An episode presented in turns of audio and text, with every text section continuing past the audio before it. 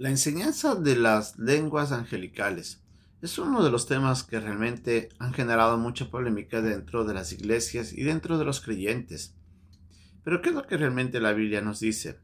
O vamos a tratar de entender qué es lo que la Biblia nos dice en cuanto a este tema. Un tema delicado, pero importante para conocerlo, para poder de esa manera basar nuestras enseñanzas siempre en la palabra de Dios. Esta es nuestra lección muy especial de hoy día aquí en un momento con Dios.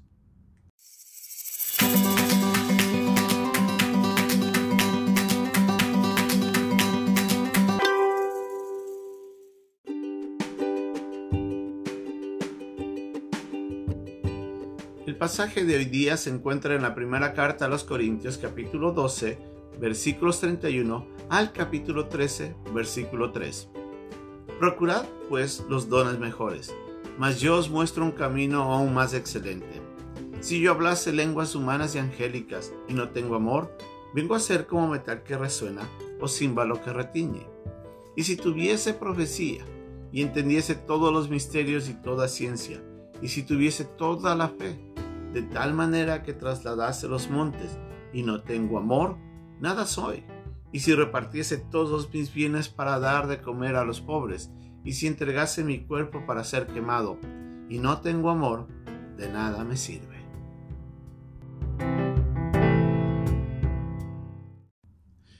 Antes de comenzar el tema y antes de ver el versículo en el que hace referencia Pablo en el capítulo 13 eh, de la primera carta a los Corintios, en el versículo 1, tenemos que entender un poquito el contexto de lo que Pablo estaba hablando. Si nos damos cuenta desde el capítulo 12 hasta el, hasta el capítulo 14, Pablo va a estar mencionando sobre los dones. Y obviamente menciona de que los dones son capacidades dadas por Dios a través del Espíritu Santo y que cada creyente la recibe y que cada uno de nosotros tenemos que conocer cuáles son los dones que tenemos.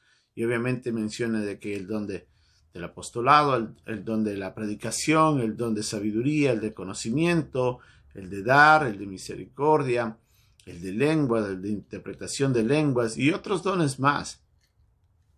Pero antes de continuar, Pablo les quiero llamar la atención a los hermanos que estaban en la iglesia en Corinto de que hay algo más valioso que los dones y que tenemos que entender. Pablo estaba posiblemente llamando la atención en vista que la, debe haber habido un mal uso, y como vamos a ver en el capítulo 14, había un mal uso de los dones y la manera como ellos se consideraban. Lamentablemente, a veces el orgullo del hombre puede llevar llevarle a mirarse a sí mismo cuando usted posee uno de los dones de una manera superior a los demás. Recordemos que en el capítulo 12 Pablo había estado hablando también de que hay que tener cuidado de que ninguno puede decir de que porque no tengo este don no soy parte del cuerpo, o porque no tengo esta capacidad no soy, o porque los otros no tienen ellos, nosotros no podemos dejarlos, eh, debemos dejarlos fuera.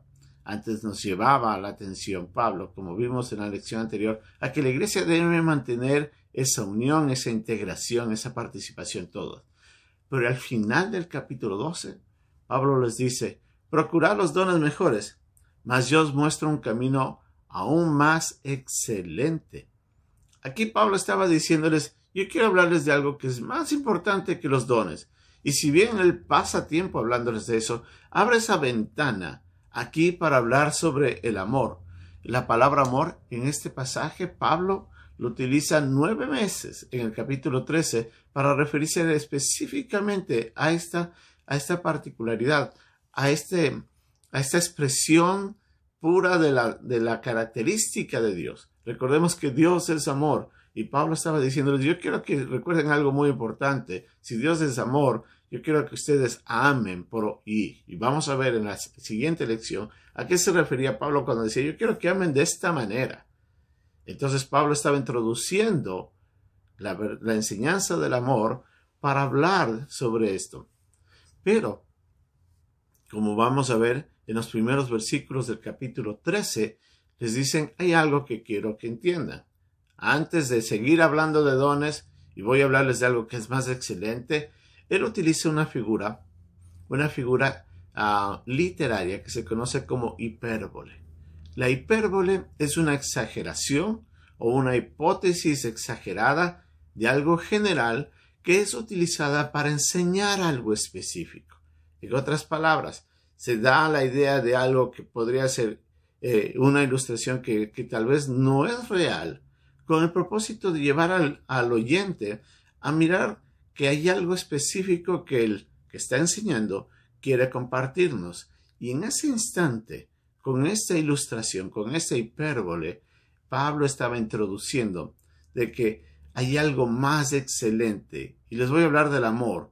Por antes de decirles del amor, les dice, si yo hablase lenguas humanas y angelicales, y si yo tuviese toda profecía, y si yo tuviese, uh, entendiese todos los misterios y toda ciencia, y si tuviese toda fe, y les dice más adelante, y si repartiese todos mis bienes para dar de comer a los pobres, y si entregase mi cuerpo para ser quemado. Pablo estaba haciendo ah, ilustración de algo que era muy, muy, muy amplio. Pablo no se estaba enfocando solamente a las lenguas ah, angelicales, como algunos ah, utilizan de este pasaje para enseñar de la existencia de tal. Entonces Pablo estaba diciéndoles, miren, si yo pudiera hacer todas estas cosas, pero si no tengo amor, les dice ahí, nada soy, nada, de nada me sirve, y aún inclusive les dice, vengo a ser como metal que resuena o címbalo que retiñe. Entonces Pablo les estaba diciendo, quiero que comprendan una cosa. Hay algo más importante que si yo tuviera cualquier, cualquiera de los dones y los usara al máximo de todos ellos y pudiera hacer todo lo posible, pero si yo no tengo amor, de nada me sirve.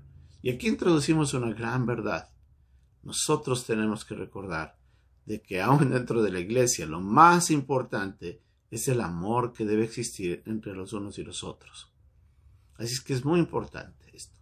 Aparte de eso, Pablo, ah, o perdón, aparte de este pasaje del versículo 13, en ningún otro lugar se menciona el, hecho de que los ángeles tengan un, tipo de comunicación especial o diferente. Antes, al contrario, en todas las veces en las que en la Biblia entera vemos a los ángeles comunicándose con los hombres, lo único que podemos observar de parte de los ángeles es que ellos llegaban con una comunicación clara, sin ningún problema.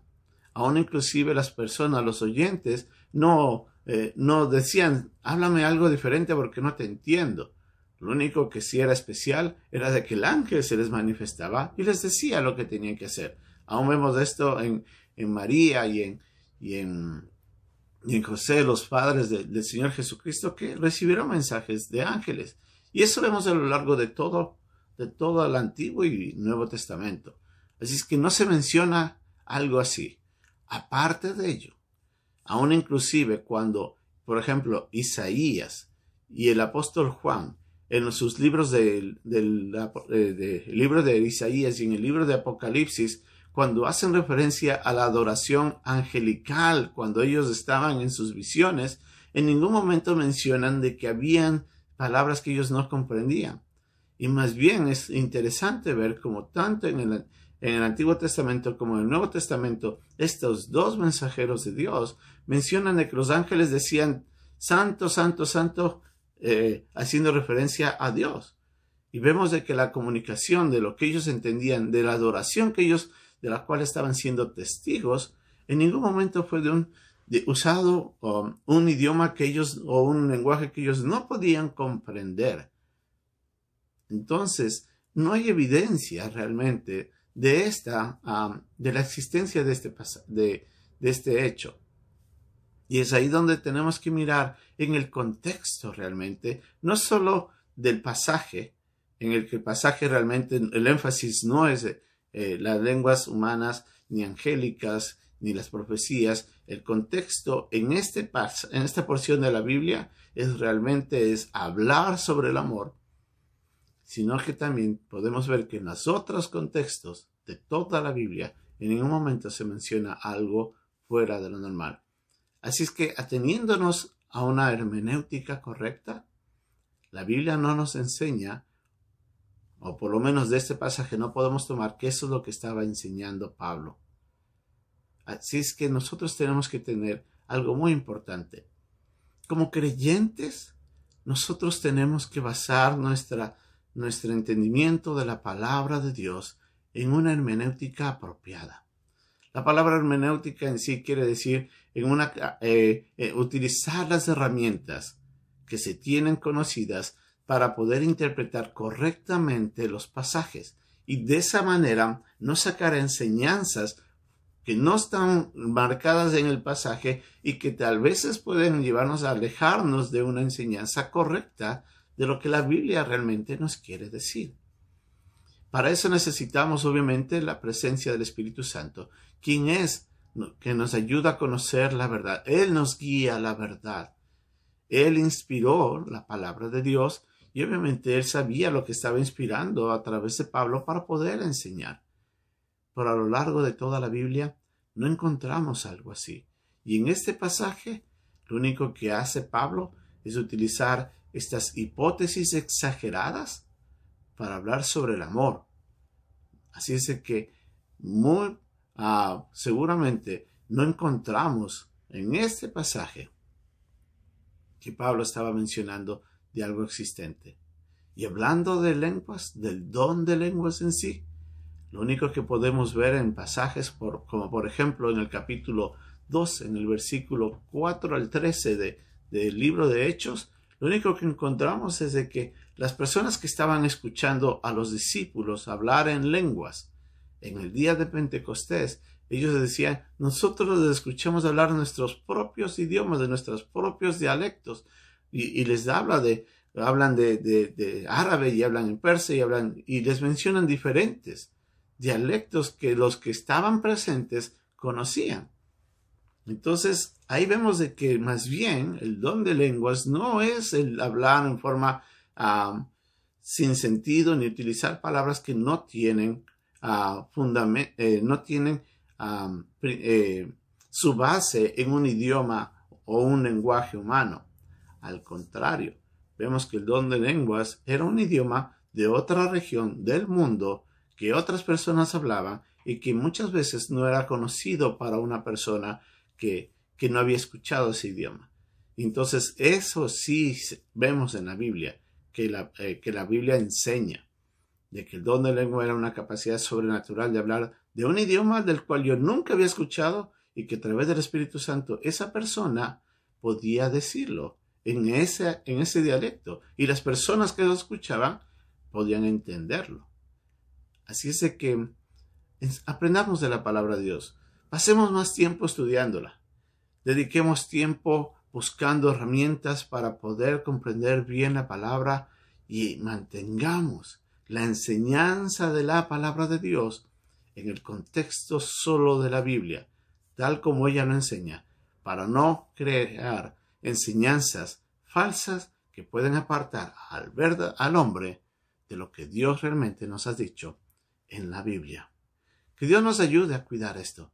Que Dios ponga en nosotros ese empeño de aprender más de la Biblia. Porque sólo así edificaremos nuestras vidas en las verdades eternas de la palabra de Dios. Que el Señor nos ayude.